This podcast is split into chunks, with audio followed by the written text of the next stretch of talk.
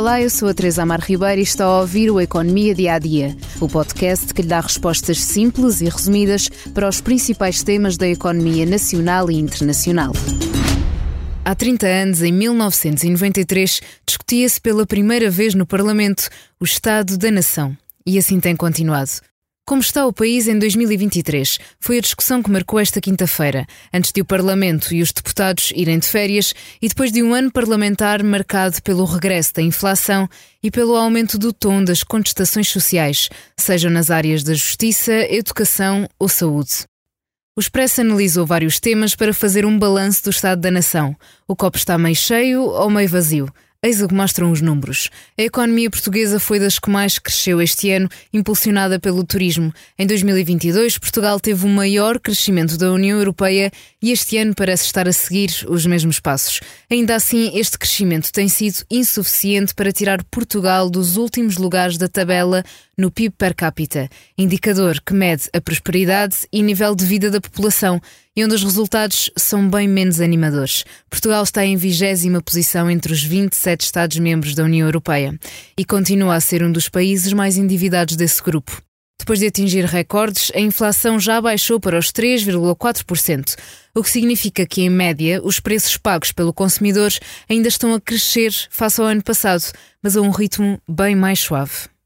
Quanto à demografia, Portugal registra uma taxa de natalidade baixa. Aliás, são os imigrantes que estão a travar a perda de população em Portugal. Há 42 anos que o número médio de filhos por mulher em Portugal não é suficiente para assegurar a renovação das gerações. Já o número de pessoas com emprego em Portugal está prestes a bater um recorde, pelo menos desde 2011. Mas as qualificações superiores perderam relevância. No último ano desapareceram do mercado de trabalho mais de 100 mil pessoas com ensino superior. O salário médio em Portugal continua a ser dos mais baixos da Europa.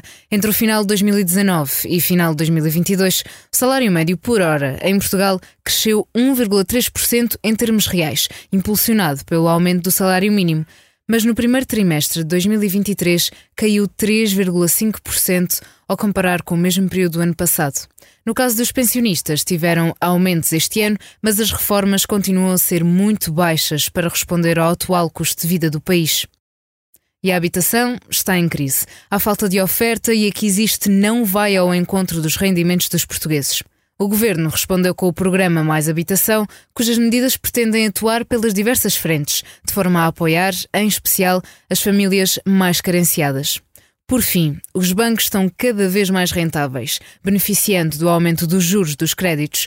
Ainda assim, a concessão de crédito está a abrandar, o que reduz a margem financeira. É tudo no Economia Dia a Dia. Antes da despedida, convido a ouvir o podcast Que Voz é Esta sobre o uso de antidepressivos e ansiolíticos em Portugal, com moderação da jornalista Helena Bento.